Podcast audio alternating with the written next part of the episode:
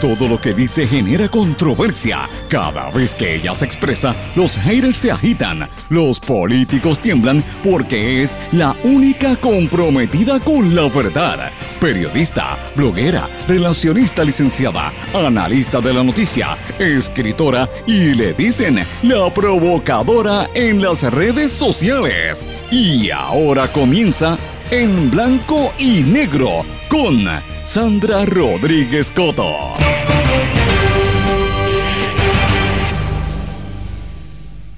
Federales investigan los medios de comunicación en Puerto Rico. Hoy converso con la periodista Ayola Virella, con trovadores que honran a nuestro país y con la líder de una comunidad que le ganó a un empresario de la Ley 60. Bienvenidos a su programa en blanco y negro con Sandra para hoy lunes 6 de febrero de 2023. Les saluda Sandra Rodríguez Coto.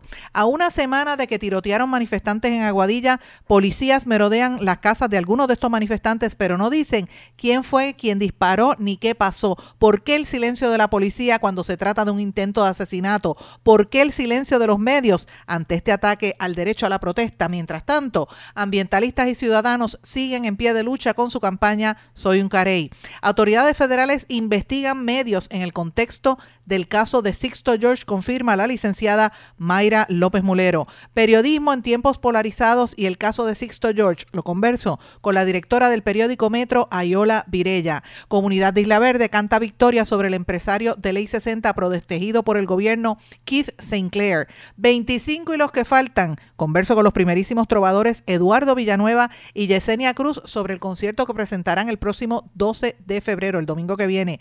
Empleados de Guapa Televisión aprueban voto de huelga con un voto 72 a 2. Empleados representados por la UPAGRA aprobaron este voto de huelga tras más de un año y medio de negociaciones estancadas por un nuevo convenio colectivo. Cámara de Comercio Española critica el estancamiento. Presidente de la organización denuncia que la lentitud de los trámites de permisos en las agencias de gobierno mantiene estancado el desarrollo de Puerto Rico.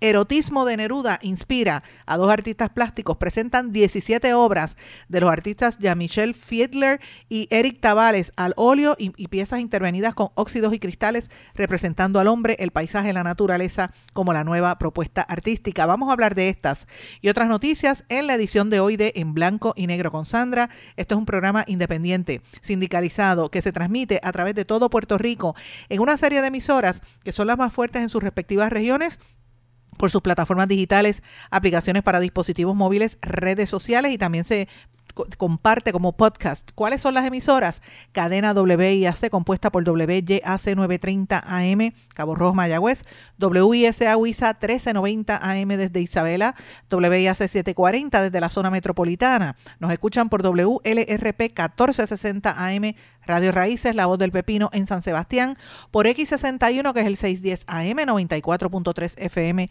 Patillas, Guayama y toda la zona del sureste y este del país, y por WPAB 550 AM Ponce desde Ponce para todo Puerto Rico y por ECO 93.1 FM. Vamos de lleno con los temas para el día de hoy. En blanco y negro con Sandra Rodríguez Coto. Tardes y bienvenidos a esta edición de En Blanco y Negro con Sandra. Mis amigos, comenzando una semana que promete mucha actividad y ustedes escucharon los titulares, venimos desde cultura, música, arte, también noticias del momento, pero quiero comenzar el programa rápidamente con un tema que no podemos dejar caer porque es algo importante. Hoy precisamente se cumple más de una semana de que el país escuchó lo siguiente.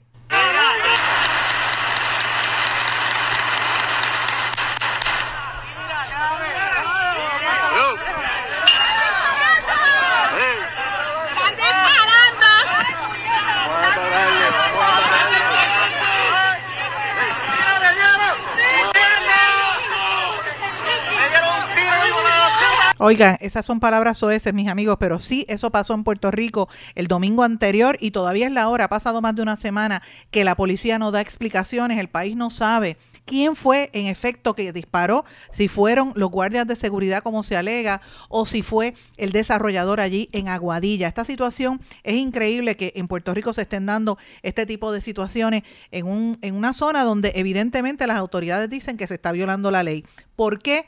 Hay un, esta disparidad y esta protección al desarrollador y por qué el silencio en lo que está aconteciendo, señores, los manifestantes están en pie de lucha. Esto es parte de los mensajes que han estado dejando algunos de los manifestantes en esa zona sobre lo que ocurrió allí. Pero algo más que raro, algo criminal pasó ahí. Arrojaron gas pimienta en la cara a los muchachos ahí de frente a frente. Tenían inclusive sus armas fuera, algunos de ellos, fuera de la baqueta. Otros tenían, no sé si se le llama el retén, en la mano, dando cantazos y diciendo continuamente que ellos podían usar las armas de ser necesario. Ellos comenzaron la agresión, se echaron hacia atrás cuando estaban pasando algunas piedras por allí. Ellos esquivaban las piedras, estaban como a 50 o 60 pies de distancia de los compañeros, o sea que su vida no estuvo inminentemente en peligro nunca, nunca. Y desde allí entonces comenzaron a disparar. Al policía que disparó, el policía privado, lo sacaron inmediatamente, había ambulancia para él, lo custodiaron. El compañero que le dieron un tiro en una pierna, si no lo sacan por allí, por el agua, por el mar, e inclusive había afuera abajo policía marítima, no se movieron, no dijeron nada, no se inmutaron. Hubo que echar al compañero en un bote privado y llevarlo entonces al área de, de donde salimos allá en el rompeola. Y sabemos que esto es parte de la dinámica, o sea, siempre el Estado utiliza los organismos de seguridad que deben ser para proteger a los ciudadanos, como organismos, como te dije, represivos y punitivos, para tratar de presionar e intimidar y nosotros no vamos a tener acceso ni a las playas, ni a las cavernas, ni a los bosques, ni a, las a cualquiera de las áreas naturales que hay en Puerto Rico. Y eso no puede ser, punto. Los recursos son vida y la vida se defiende, se protege. Así que si hay que defender la vida natural esta con, con nuestra propia vida, la defendemos. Todo lo que hay. Esa es la actitud de muchos de los manifestantes que estuvieron ayer el domingo y que siguen activos hace más de una semana y todavía se cuestionan qué ha pasado, por qué el silencio, por qué no quieren decir qué es lo que está ocurriendo en Puerto Rico a más de una semana de ese tiroteo. Parece mentira que no, que no haya una presión y el silencio de la prensa, señores, también de amplios sectores de los medios. Y esto también me trae al segundo tema importante que, que, tiene, que tenemos que estar observando en el día de hoy y a lo largo de esta semana, es el, el, entredicho en que están los medios de comunicación en Puerto Rico por este y otros asuntos, cómo cubren unos asuntos importantes y otros los dejan en segundo plano. Y esto nos recuerda otras épocas históricas en Puerto Rico, donde eh, pues obviamente sucedían cosas así, las querían ocultar. Recordemos la época de los sucesos del Cerro Maravilla y los que no vivimos en esa época o éramos niños, lo recordamos por, por mirar el pasado, mirar las vistas y mirar los vídeos y las noticias de esa época, donde hubo una gente que se cayó y otros que hablaban de lo que estaba ocurriendo. Y esto se debe precisamente a la precariedad que hay en los medios de comunicación. Tengo que comenzar hablando sobre esto porque vamos a hablar un poco en detalle en breve sobre los medios, pero Quiero mencionarlos que en el contexto de lo que ha estado aconteciendo, el interés que hubo la semana pasada con el caso de Sixto George, que ocultó, ocultó lo que sucedió en Aguadilla, prácticamente lo, lo, escondió y no le dieron seguimiento, versus la cobertura excesiva del, del, caso de Sixto George, pues plantea dónde estamos nosotros en términos de los medios de comunicación de nuestro país. Esta mañana, los que siguen nuestras plataformas, los invito también a que lo lean, está en el blog y en, y en nuestra plataforma de Substack, un artículo donde entrevistamos a la compañera y amiga, eh, la licenciada licenciada Mayra López Mulero, quien nos anticipa y nos asegura que las autoridades federales están investigando los medios de comunicación de Puerto Rico eh, sobre el tema del, del payoleo, el chayoteo que hay, que se reveló a todas luces en ese caso de Sixto George. Esto es solo el comienzo de lo que viene. Señores, esto lo acabo de confirmar hace unos minutos con eh, ex funcionarios del FBI con quienes tuve la oportunidad de conversar y con funcionarios actuales. Así que esto es, esto es serio. Vienen varias investigaciones. Coincide también con esta situación que yo le planteaba en la columna que publiqué ayer domingo. Y ahora que tú sabes que existe este payoleo, este chayoteo, ¿qué tú vas a hacer al respecto? De cómo es que los medios te manipulan, ¿verdad? Los medios corporativos. ¿Y cuál es la responsabilidad de los medios, ¿verdad? Ante esta situación.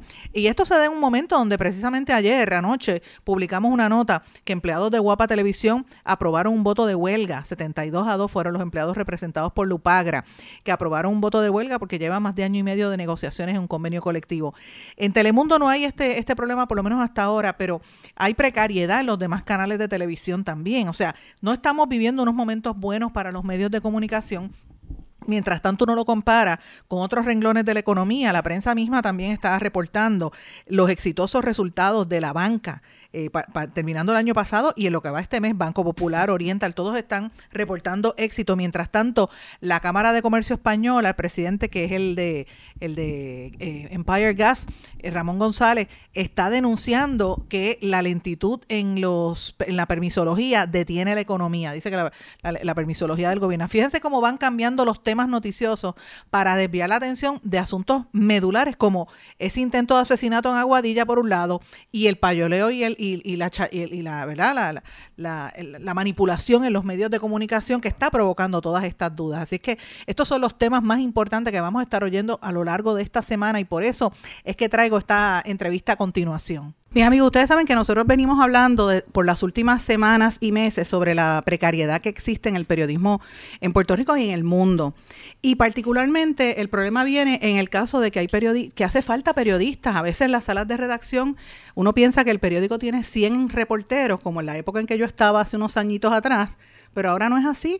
Hay mucha precariedad y hay, se han desarrollado una serie de programas para tratar de fomentar que más periodistas ingresen a, ayudar porque es necesaria la información.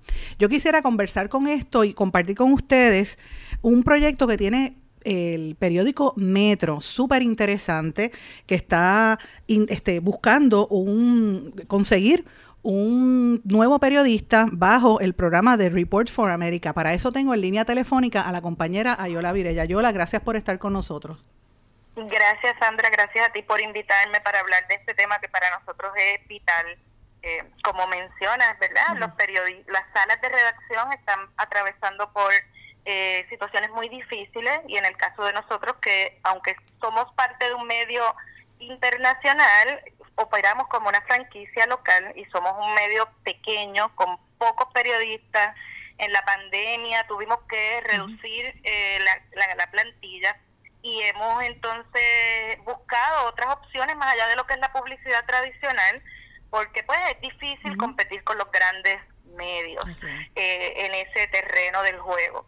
Em, y eh, estuvimos compitiendo en el programa Report for America, que es una organización sin fines de lucro en Estados Unidos que fomenta el periodismo local.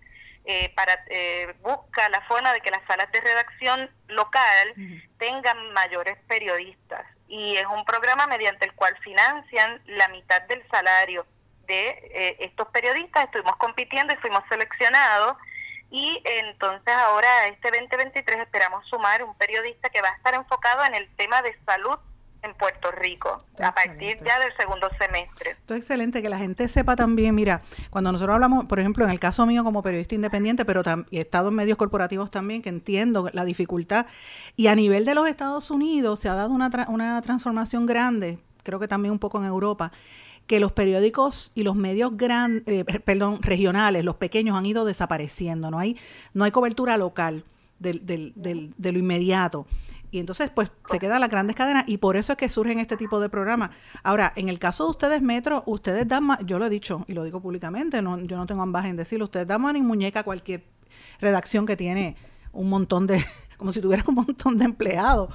Porque... Hacemos, hacemos mucho ruido, pero somos poquitos, ¿no? E, el de, para que tengan una idea, ¿verdad? Comparado con lo que eran las salas de redacción de los 90 y temprano en los 2000, eh, nosotros, nuestro, nuestro departamento editorial somos 14 personas, incluyéndome a mí. Y de esas 14 personas, eh, tres son reporteros en la calle. ahora mismo tenemos dos, estamos en proceso de reclutar una tercera y con este programa sumaríamos un cuarto reportero.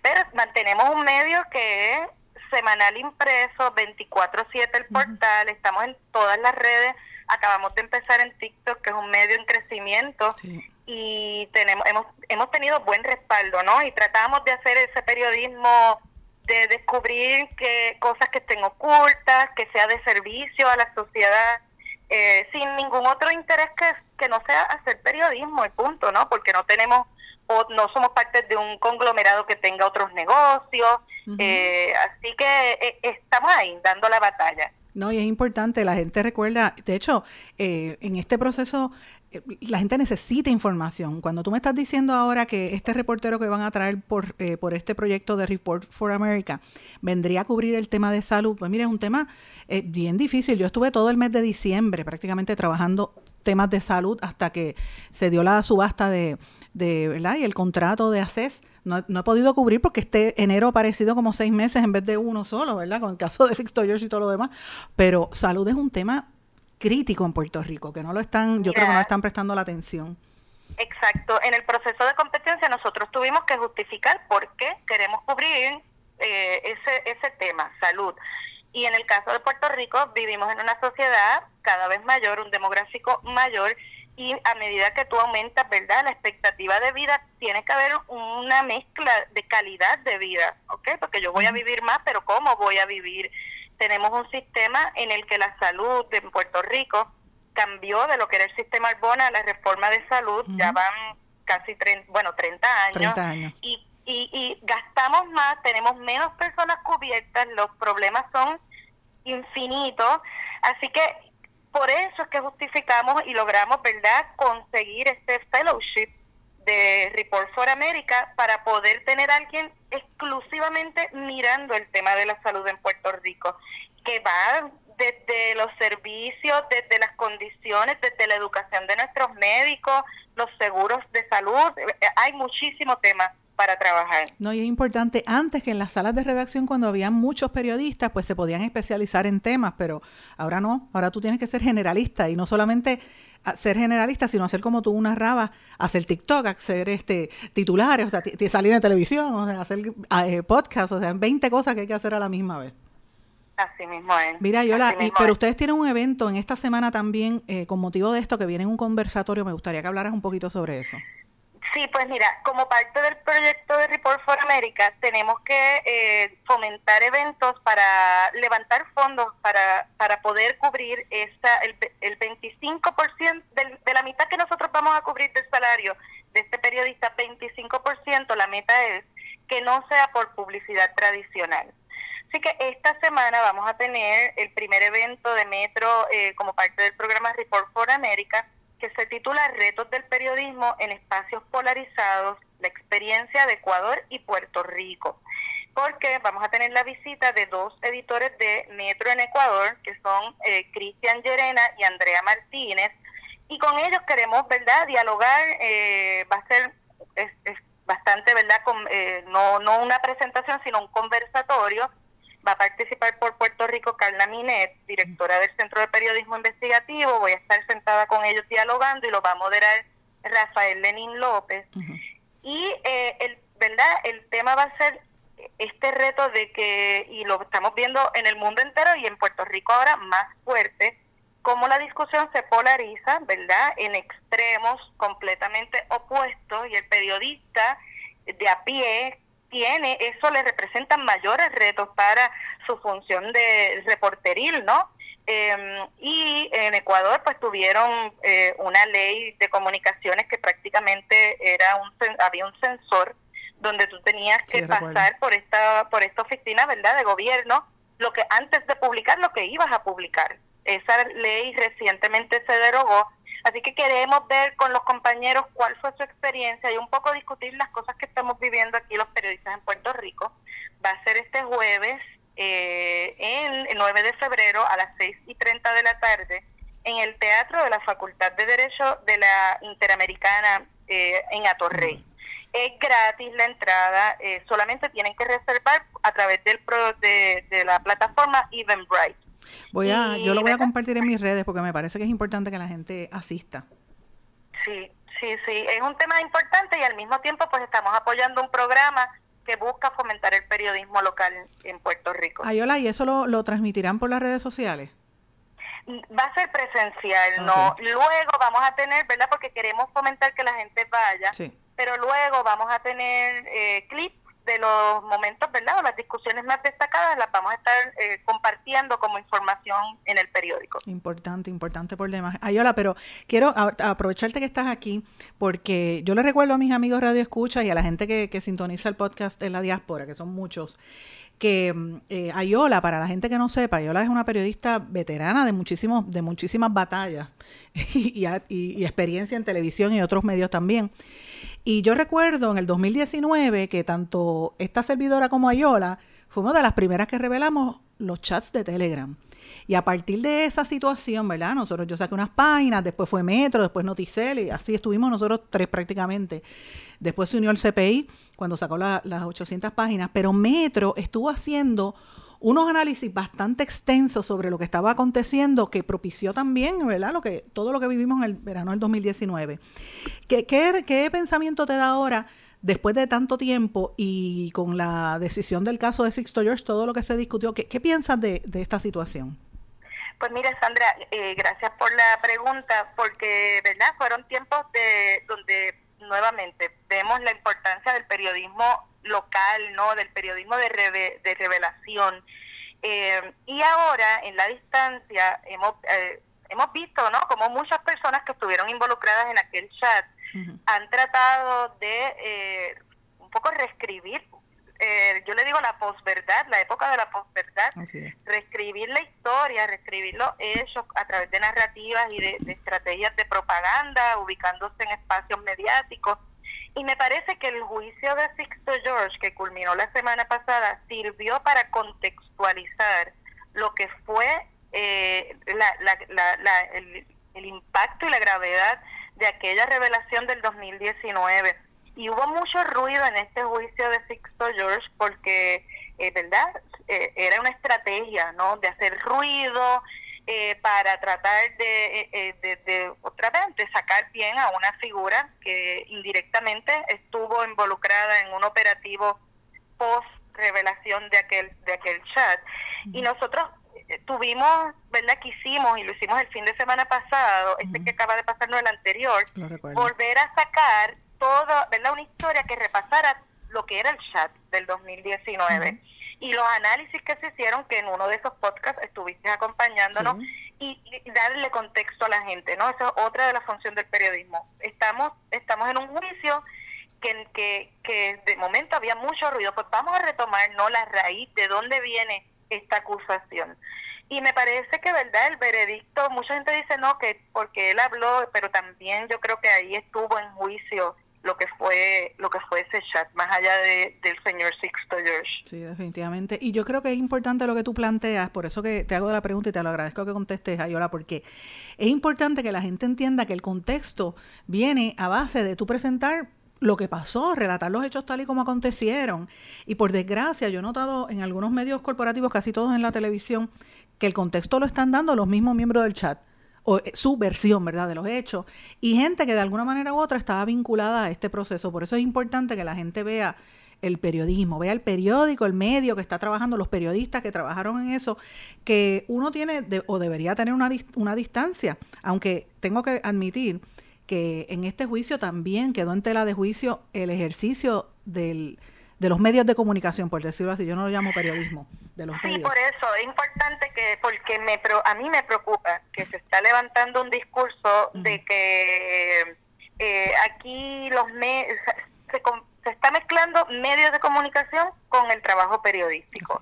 Y ya estoy escuchando, ¿verdad?, em, de de parte incluso de senadores de la mayor de senadores del Partido Nuevo Progresista, específicamente Gregorio Matías, hablar de que va a radicar una resolución para investigar, para investigar a quién, a los periodistas o a los influencers y a los que los propagandistas que manejaban esto y a los espacios mediáticos. No sé, eh, a mí me da que eh, verdad me da cierta espina que en el ruido se mezcla medios de comunicación con periodismo y los periodistas que tenemos muchos enemigos en este país ahora verdad le damos tienen un discurso adicional para decir que los periodistas son corruptos al mezclarnos con eh, todas estas figuras que están en los medios de comunicación. Y el problema es ese, el problema que ha habido en los medios, esa confusión para crear, ¿verdad? Y, ocupar el campo.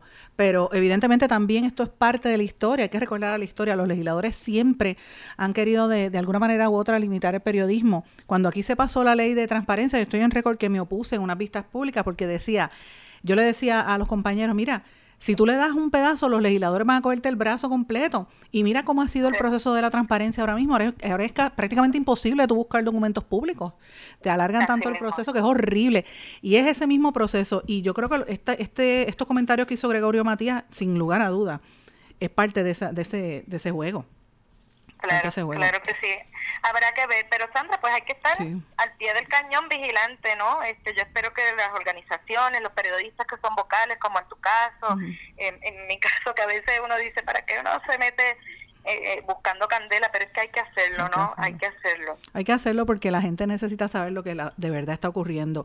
Yo y por eso es importante que se apoyen cuando hay gestiones de periodísticas serias para tratar de, de, impulsar un trabajo que hace falta en nuestro país. Aquí hace falta el contexto, hace falta la información y para eso hace falta los reporteros. Por eso es tan importante esto que ustedes acaban de conseguir bajo Report for America y los amigos que me están escuchando tienen que apoyarlo porque y les invito de verdad que vayan a ese evento porque es sumamente importante. Nuevamente, ¿a qué hora es el evento? El, jueves, ¿verdad?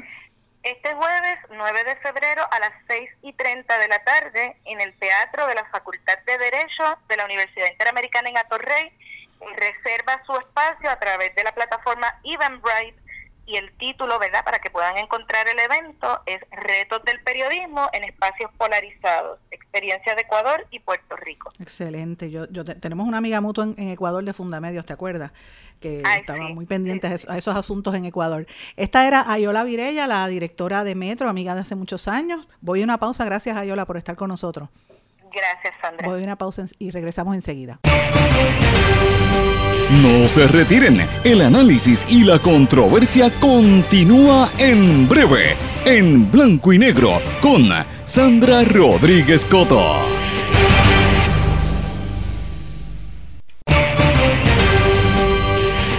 Y ya regresamos con el programa de la verdad, en blanco y negro, con Sandra Rodríguez Coto.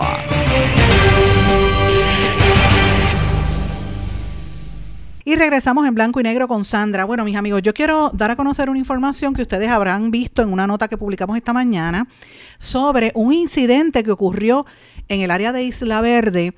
Eh, en, un edificio emblemático justo al lado del Hotel San Juan, me refiero al, al ESJ Tower, y esto tiene una relación directa con los empresarios de la Ley 60, específicamente con el señor Keith St. Clair, que estuvo gozando de un sinnúmero de beneficios contributivos eh, bajo la ley 60 y quebró prácticamente todos sus negocios y, tomó, le tomó el pelo prácticamente al gobierno. Esto hace unos meses levantó, en agosto del año pasado, recuerdo que lo levantó eh, la representante Mariana Nogales que le reclamó al secretario de Desarrollo Económico Manolo Sidre que publicara los nombres de quienes eran esos beneficiarios de la ley 22 y específicamente cuestionaba lo que había conseguido Sinclair de que quería hacer un hotel en esa área. Eh, estoy poniendo ese, contexto para que la gente recuerde quién era este señor. Él, iba a coger, eh, le dieron unos beneficios contributivos a raíz del hotel Empresa. Ustedes no sé si ustedes recuerdan ese hotel. También había dicho que iba a ser un centro para películas y nada de eso lo logró. Eh, uno de los problemas grandes que hizo este señor fue que entró en el edificio ESJ Tower y prácticamente hizo un hostile takeover, se, quedó con el, se quedó con el edificio para convertirlo en lo que no era. Un grupo de residentes estuvieron combatiéndolo durante varios meses y tengo en línea telefónica a una de esas de una de esas residentes que estuvo muy activa y este fin de semana tuvieron eh, volvieron a hacer lo que eran antes, el ESJ Tower. Me refiero a Shana Cohen, bienvenida en blanco y negro con Sandra Shana.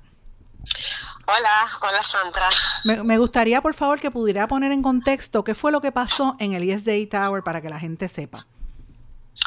Um, ok. Uh, it's been, okay, eso es en lo último, yo diría como cuatro años. el, um, el consejo está, el consejo está dando eh, por todo lo que ha pasado adentro de nuestro edificio. Eh, ESJ, ESJ, está bajo la ley de condominio. Eh, nosotros tuvimos una compañía de management company que se llama ESJ Inc., lo que está ahora mismo en quiebra. Eh, y el dueño de esa compañía aparentemente es Keith Sinclair. Um, estamos ahora ESJ Towers Inc., the management company, como que dije, está en la quiebra y estamos en muchas litigaciones eh, de, de, de, You can say it in English, don't worry. You can say it in English, it doesn't matter. Y yo traduzco, no te eh, preocupes. ok, no, es que estoy buscando las correctas palabras. Lo que pasa es que el edificio un tanto litigaciones y, y lack of transparency, eh, tuvimos que ir a DACO por, por at least como tres años sin ningún resultado ningún resultado. Y eh, no tuvimos remedio para que se no ir a la corte y pedir un eh, receiver, un trustee. El síndico eh, operó como un año en condominio y en ah, julio de 2022 hicimos una elección y yo salgo con mi grupo junta de direcciones, la primera vez en la historia del condominio que elegimos legalmente junta de directores. Hasta hoy en día estamos en, eh, eh, en, en, lucha para conseguir los libros, eh, acceso a las computadoras, información para, para los tránsito, el proceso natural de recibir nuestro, nuestro libros, ¿cómo se dice? Toda, la, información, toda, la información. Eh, bueno, ayer fue un día bien especial para todo el consejo de ESJ Towers, que finalmente eh, logramos colgar nuestro nombre al edificio. Eh, esas letras icónicas que se veían del, del aire cuando los aviones aterrizan en, en el aeropuerto, se veían de lejos el de Iconic Condominium ESJ Towers. Eh, lamentablemente, al, eh, al Sinclair entrar al condominio, removió sin autorización todas esas eh, signatures en el colocó su nombre como si fuera el dueño del condominio. Imagínate. Eh, eh Chana, para, para, para, plantearle un poquito a la gente el contexto, este edificio queda al lado del Hotel San Juan, en pleno corazón de Isla Verde, muchas eh, personas que llevan años viviendo ahí, como, como Shana Cohen, que llevan como más de 20 años viviendo en ese edificio. Yo conozco gente 40. que, imagínate, 40 años. Y ese edificio tiene una particularidad porque tiene residentes, pero también tiene un área como condotel donde se eh, ¿verdad? lo alquilan para, para turistas. Eh, yo recuerdo que, que, Sinclair ilegalmente empezó a construir un edificio al lado, rompió una verja violando la ley de propiedad horizontal y el gobierno no hizo nada, lo estaban protegiendo porque él era un empresario de la ley 60, ¿o me equivoco? Bueno, hasta hoy estamos en, eh, en, eh, en la corte. Bueno, tuvimos una, una un disagreement. ¿Quién, ¿Quién abrió esa apertura? Porque esa apertura nunca estaba ahí. Y cuando Jackass vende su operación, su compañía de ESG Inc. a Keith Sinclair, eh, eh, él dice que el Jackass alega que no, no el, lo que abrió esa apertura, eh, Keith Sinclair alega que no fue él, pero mientras tenemos esa apertura ahí. Para que, la gente entienda, para que la gente entienda es, eh, imagínese que usted vive en un apartamento, un edificio privado, y le rompen la verja para que otro edificio utilice sus facilidades, su, su guardia de seguridad, eh, su carretera. eso era, ¿verdad? Correcto, en nuestro parking, nuestra facilidad, sin autorización del consejo. Em, eh, bueno, estamos, estamos ahora en una situación eh, interesante porque ESJ Inc. vende ese condominio a un inversionistas eh, y ahora estos inversionistas están buscando cómo hacer la manera de trabajar junto con el HOA. esto está on the table. no puedo comentar del asunto en ese momento, pero ese, ese apertura que se hizo en la pared eh, comunal del condominio ha causado mucho, mucho eh, problemas, liability, um, you name it, al condominio. Esto, esto es importante eh, que la gente lo sepa, este Shani, me disculpa, porque para la gente que me está escuchando, que usted viva en una urbanización o en un condominio bajo la ley de propiedad horizontal, esto es importante porque aquí ahora mismo en Puerto Rico se está verificando la Junta de Planificación está eh, exhortando que la gente haga comentarios a favor de un reglamento conjunto 2022 basado en unos reglamentos eh, del 19 y del 2020 que el Tribunal Supremo determinó que eran ilegales y que permitirían esto que pasó, por ejemplo, ahí, que le rompen la, la verja y le dan acceso a otros vecinos y, y esto puede causar liabilities, como dice Shana, porque bueno, puede venir un vecino y chocar a, un residente, o puede haber un hurto, o puede pasar cualquier situación, imagínate, que, o que le, le construyan ahora a su lado un hotel y usted no tenía el tránsito de su calle para eso. ese es el, el, entorno, ¿verdad? Eso es lo que se, estaba, se está eh, viviendo. De acuerdo total. Esa apertura no, no está trayendo problema de security, liability. Si es en el main entrance de la entrada principal, el main road, privado del ESJ Towers y si una persona se cruza del otro condominio marcianos antes que casi casi se es, es um, un, un, guest que pasó de un lado al otro. Eh, nosotros visitamos eh, en Carolina en eh, los permisos de ARPE ah, que lo que se llama OMPU eh, y hasta hoy en día no recibimos ninguna contestación si quién autorizó quién autorizó en, en esa agencia a romper una pared comunal del condominio. Eh, no recibimos contestación, eh, pedimos que no le dan ningún permiso de uso el, el, vecino hasta que no se aclara ese asunto de la pared. La entrada del condominio que se llama Jade o Verde es de la calle eh, Gardenia y tiene su propia entrada y salida para la playa. Eh, contar con un condominio de ISJ de 450 apartamentos, eh, nuestra entrada principal y adicional a 108 apartamentos del verde, eso va a causar liability a todo el mundo, que, que hasta hoy en día, como que te estoy diciendo, la agencia del gobierno en UNPO eh, no ha hecho nada. No ha hecho absoluto nada. Entonces, el próximo paso es que ustedes tienen que... ¿Cuál es el próximo paso? Ustedes están ahora en, con los nuevos... Tenemos, tenemos abogados que están en el asunto y está en la mano de ellos y, y, y confiamos que al final el hecho es eh, vamos a ponerlo así, que la justicia se hace y finalmente, vamos a ponerlo así. No, finalmente, eh, definitivamente. Eh, gracias por estar con nosotros, Shana. No se vaya de línea, tengo que ir a una pausa ahora, pero para los amigos que están en, en línea y comprendan la magnitud de este problema, es una situación extremadamente grave que le puede perjudicar a cualquiera bajo este nuevo sistema que está tratando de implementar la Junta de Planificación, porque el nuevo reglamento permitiría estas cosas que ya se estaban ocurriendo en Puerto Rico, como eso de ESJ, que fácilmente usted vivían eh, 450 eh, eh, apartamentos y de momento el desarrollador le dio la gana de romper la, puerta y darle acceso a otro edificio. Imagínense todo lo que eso conlleva para tráfico, eh, temas de seguridad, etcétera, eh, y violentando la ley. Entonces el gobierno arrastrando los pies es una situación extremadamente seria, pero bueno, veremos a ver qué va a suceder ahora eh, y si esto va a quedar en impunidad de otro empresario de la ley 60. Voy a una pausa. Regresamos enseguida.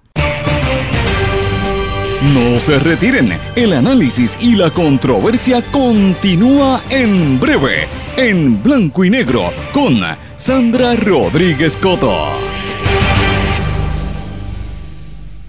En mi pueblo se chinchorrea bien duro. Aquí me cubren mi plan médico y en tu pueblo también. En mi pueblo es donde tenemos las mejores vistas. Aquí cubre mi plan médico y en el tuyo también. En mi pueblo se goza de verdad.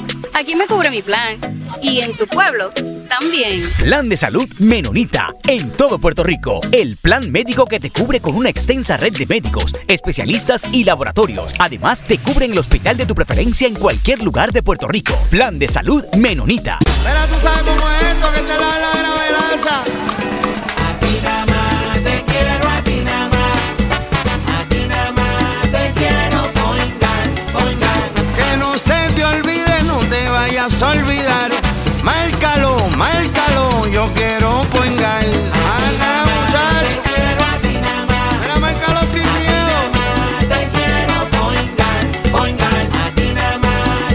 Yo quiero Point Guard.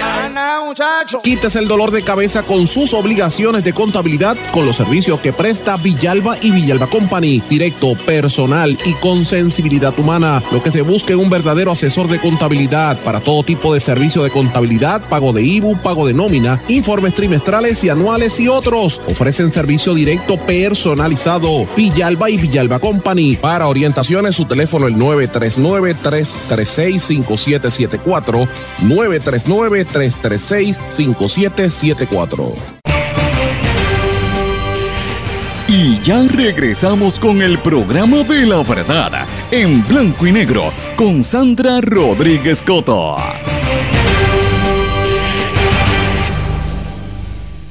Y regresamos en blanco y negro con Sandra. Bueno, mis amigos, quiero mencionarle algunas noticias de corte internacional que me parece que son extremadamente importantes. Ustedes recuerdan el, el globo ese que encontraron, el globo espía que dicen que era chino sobrevolando por espacio aéreo de Canadá y de los Estados Unidos y lo derribaron en los Estados Unidos.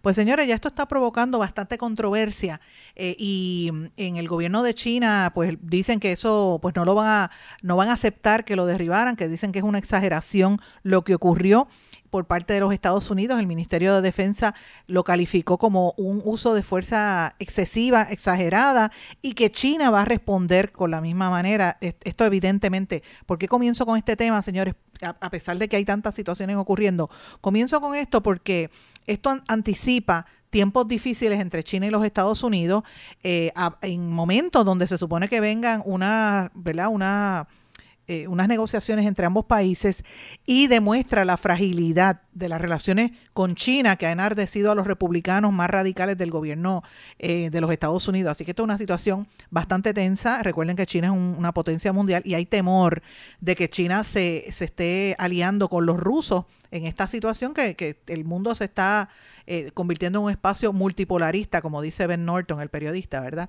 Este norteamericano. Así que me parece que esto es algo sumamente importante que lo debemos estar observando. Lo ato eh, ¿verdad? a lo que sucede en Ucrania y Rusia, la, la, la barbaridad de las atrocidades que están cometiéndose allí, de hecho, y cómo la prensa europea y los aliados, particularmente Estados Unidos, quieren un poco ocultar la realidad de la corrupción y de los problemas este, históricos que hay en Ucrania. Ahora mismo el partido de, Zelensky, el presidente de Ucrania, tuvo que anunciar que, que al ministro de Defensa lo sacaron de los cargos por corrupción en contratos que tenía con el mismo ejército en medio de toda esta situación con tanta tragedia que ha ocurrido, tanta muerte que ha provocado toda esta invasión rusa en la zona. Eh, y esto es un tema sumamente complejo. En Rusia todavía, por su parte, hay gente que se opone también a esta incursión, así que es algo extremadamente difícil. Lo traigo a colación porque en esa eh, ¿verdad? Eso es uno de los temas prioritarios. El segundo tema importante a nivel global de lo que está ocurriendo es el poderoso terremoto que, que eh, afectó y sigue temblando la tierra en el área de Turquía. El sur de Turquía también ha afectado, bendito, la gente de Siria, que esa gente no se acaba de levantar allí. Pero las imágenes que yo he estado viendo desde tempranas horas de la madrugada de hoy y a lo largo del día son devastadoras gente mirando de momento un edificio y se cae uno y se cae el otro y se cae otro. Y, esta mañana, eso de las 5 de la mañana, llevan 500 muertos eh, contabilizados, ya prácticamente se duplica la cifra eh, y los equipos de, rescate tratan de localizar personas eh, mientras los edificios siguen viniéndose abajo. Ha habido un colapso de los aeropuertos, fuegos, o sea, los gasoductos también, una situación muy, muy fuerte lo que está ocurriendo allí y esto pues este golpea el alma porque uno debe saber la, la, la, desesperación que tienen y están en época fría, que también están pasándola muy mal. Y en Siria, que no se acaban de levantar, ¿verdad? Con toda esa guerra que hay, también han sido afectados. En América Latina, eh, mientras tanto, hay unas situaciones bastante fuertes. Asesinaron un candidato a la alcaldía de Ecuador a horas de las elecciones. Me refiero a Omar Menéndez, que representaba el movimiento Revolución Ciudadana. Es otra de la lista de víctimas de la violencia en estas elecciones excepcionales en Ecuador. En Guatemala también se, se denuncia un deterioro institucional y corrupción en el inicio del proceso electoral. En Argentina, mientras tanto, están buscando conseguir que regrese la Copa Mundial a lo que ellos llaman el punto de partida, cuando inició en 1930 en Argentina, Uruguay, Chile y Paraguay. Quieren atraerlo de nuevo, que regrese ahí. Eh, y mientras tanto, en, nuestra, en nuestro entorno está bien caliente aquí el, el, el, Caribe, no por el calor, señores, sino porque la situación de la, de la droga, la criminalidad también está muy fuerte y la violencia más que nada. Hay unos cubanos que siguen detenidos en República Dominicana. Dominicana eh, mientras tanto, en Haití la violencia sigue. Ustedes saben que tuvieron retenidos también a unos cubanos allí, las bandas violentas, y a dominicanos. Están pidiendo que, que la intervención sea internacional, siguen insistiendo en esto. Y el gobierno de Canadá anunció que envió un segundo avión de vigilancia para luchar contra las bandas en Haití. Así que esto es más o menos parte de lo que está pasando. Mientras tanto, en República Dominicana siguen capturando narcos y eh, cogieron a unos tres dominicanos con más de mil kilogramos de cocaína, más de una tonelada de cloridato de cocaína que fue incautada también por unidades de la Armada de Colombia y eran unos dominicanos. O sea, yo traigo este tema cuando hablo de dominicanos y la droga, porque es que esto es un contexto, eso no es, eso no son ellos allá. Señores, eso viene aquí a Puerto Rico y es un triángulo, entonces tiene que ver también con los desarrollos que se están dando en el sur de Puerto Rico y, y lo que lo han dejado quieto. Nadie quiere hablar de Salinas, de las mareas en Salinas, y nosotros lo denunciamos aquí y eso pues tiene que ver eh, indudablemente con esta situación del trasiego de droga y cómo entra a territorio norteamericano, muchas veces a través de Puerto Rico, ¿verdad? Colombia, Venezuela, vía República Dominicana y Puerto Rico. Así que esto está bien fuerte lo que está ocurriendo allí. Pero bueno, quiero cambiar el tema. Vamos a hablar de cosas bonitas, de cosas buenas que nos elevan el alma. Vamos a hablar de la música y vamos a hablar del arte y de la cultura. Amigos, vamos a cambiar un poco el tema, más allá de las noticias de, del momento. Yo quiero hablar un poco de cultura y de la música nuestra, lo más que nos interesa, que es que resaltemos y que rescatemos y apoyemos toda la música puertorriqueña sobre todo los trovadores.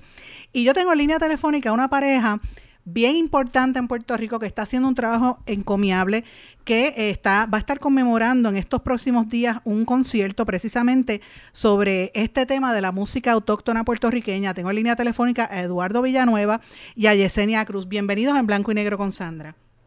Muchas gracias por la oportunidad, Sandra. Gracias de verdad. Gracias, Sandra. Gracias por todo. Ustedes van a tener un concierto que yo estoy mirándolo hace varios días. Eh, eh, viene, dice los 25 que faltan. 25 y los que faltan. 25 y los que faltan. Eh, porque queremos ir este, hacer el compromiso de que esto tiene que continuar. Mm, y esto, y cuando tú dices los 25 y los que faltan, ¿es que van a haber 25 personas o son 25 años? Explica un poquito de qué se trata. Son 25 años y estamos contando desde que lancé mi primera producción discográfica como solista, eh, de la mano pues de don Pedro Rivera Toledo y con, con, el respaldo musical de Edwin Colón Sayas. Y Eduardo se convirtió en el trovador nacional del Instituto de Cultura Puertorriqueña y casualmente este año cumple los 25 años. Fue el más joven en la historia del instituto en convertirse en trovador nacional. Y es importante que la gente lo sepa y porque y por eso quería que los explicaran ustedes porque a veces la gente olvida, antes le daban más prioridad, yo pienso cuando estaban los, los festivales de Bacardí, ese tipo de cosas y esto como que ha, ha, pasado un poco por debajo de, ¿verdad? No, no, no es la prioridad cuando debería serlo ustedes llevan tantos años en, en esta lucha de preservar la cultura y poniendo el nombre de Puerto Rico en alto. Nosotros llevamos toda la vida tratando de, ganar espacios, ¿no? Este, por ejemplo, eh, Yesenia había grabado de adolescente con Tony Croato, después se fue a la orquesta de Ariel López. Eso fue mucho antes de los 25. Eh, yo vengo de una familia de trovadores y ya yo había grabado mi disco solo, o sea, poco a poco abriendo espacio, porque mi papá siempre nos dice que no nos podemos parecer a nadie y hacer lo suyo, ¿no? Así que estos 25 años hemos hecho discos de jazz, de música latinoamericana, de balada, de bolero, de música americana. Hemos hecho de todo, pero siempre vamos a la décima porque es nuestra raíz, a la folclore, al aguinaldo, a la plena, porque es lo que nos, nos apasiona, ¿no? Y es una lucha constante, incluso con, con los propios compañeros, porque esto se etiquetó en Navidad, quizás por culpa de, de nosotros mismos, de la tradición, porque la, la bomba, la plena, el aguinaldo, el 6, pues sacamos sus producciones en Navidad con temas navideños y entonces pues la gente empezó a asociarlo con la Navidad. Y llevamos una campaña de, tratar de que, de que la gente entienda que es todo el año. Es importante, eso, eso es súper importante. Ustedes van a estar presentándose este próximo domingo 12 de febrero en el Teatro Municipal de, de Calley, ¿verdad? Eh, ¿y ¿Quiénes van a estar de invitados, Yesenia? Me gustaría que hablaras un poquito de eso.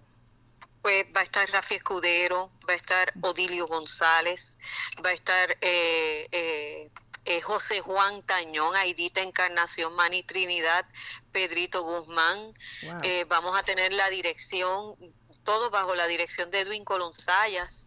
Vamos a contar también con la participación de Jesús Algarín, un muchacho bien joven este, que se está levantando dentro de lo que es la música nuestra también. Y, y pues quisimos tener una, una pequeña muestra ¿no? de, de, de estos compañeros con los que uno ha hecho ciertas colaboraciones y ha hecho trabajos con ellos a lo largo de estos años. Eh, obviamente, ojalá y pudiéramos tenerlos a todos allí, pero, pero con ellos pues queremos presentar una propuesta diferente, amplia, eh, de varios géneros por los que nosotros hemos, hemos transitado. Importante, o sea que van a estar todo tipo de música autóctona, además con una, eso va a ser un manjar variado. Yo conozco prácticamente a todos los que están allí, tengo una gran amistad con Jacqueline Capó con, y con Rafi Escudero, que hace tiempo que no lo veo, que lo quiero muchísimo a él, eh, Pedrito Guzmán también, así que yo creo que esto va a estar, va- eh, esto va a ser un manjar. Cualquier persona que quiera adquirir boletos, que pueda ir, a, que, que vaya a ir a, a respaldarlo a ustedes, ¿dónde puede conseguirlo? Y, y desde PR cuándo? Ticket. PR Tickets. En PR Ticket 787-271-10. Para aquellos que no somos muy tecnológicos, que digamos, llamen que, que ellos le van a atender con mucho gusto. 787-271-10 PR Tickets. Excelente, pues yo le pido a toda la gente que, que, que respalde la música buena. Eduardo, a Yesenia la conozco por, por referencia, ¿verdad? Y porque te he escuchado a través del tiempo. A Eduardo lo conozco un poquito más y, y me encanta su trayectoria, me encanta su música, le tengo un gran aprecio en lo personal, ¿verdad? Nos conocemos de, otro, de otros mundos, ¿verdad, Eduardo? Gracias, Sí, sí, gracias, nos gracias. conocemos, gracias a Dios, hace tiempo. Hace mucho tiempo. bueno.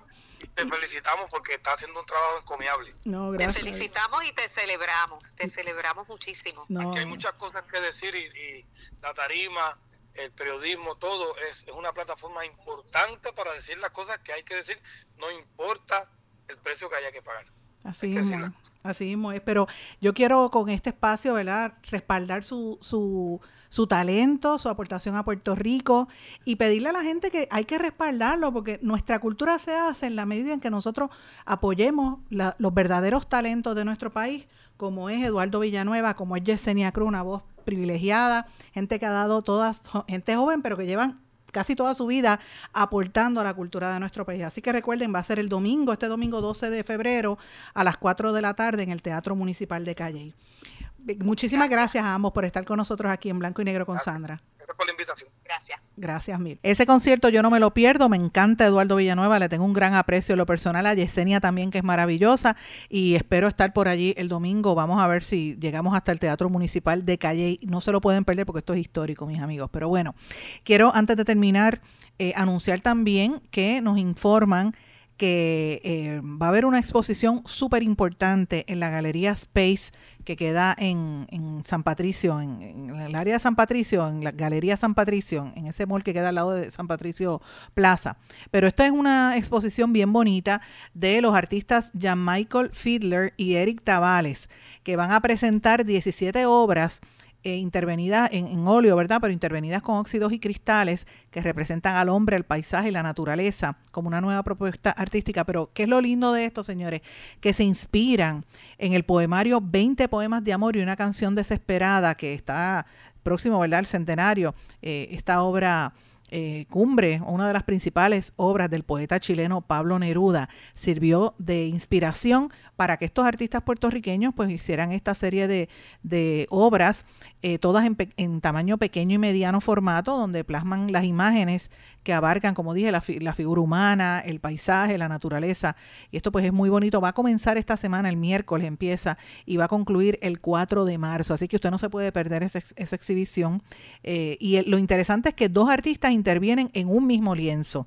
Eh, y esto pues es la segunda vez que estos artistas lo hacen. Ellos habían recreado esta experiencia en una exhibición que tuvieron en el año 2016 titulada Portraits. Eh, y ahora lo, lo rehacen inspirados en este poemario y sobre todo el poema 20 de Pablo Neruda, que es tan hermoso.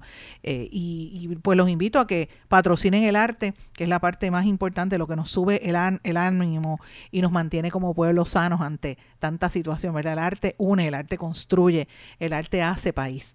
Mis amigos, con esto termino el programa por hoy. Le doy las gracias por su sintonía, gracias por el apoyo. Comparta este contenido una vez sale grabado y nos volvemos a encontrar mañana en otra edición más de En Blanco y Negro con Sandra. Que pasen todos. Muy buenas tardes.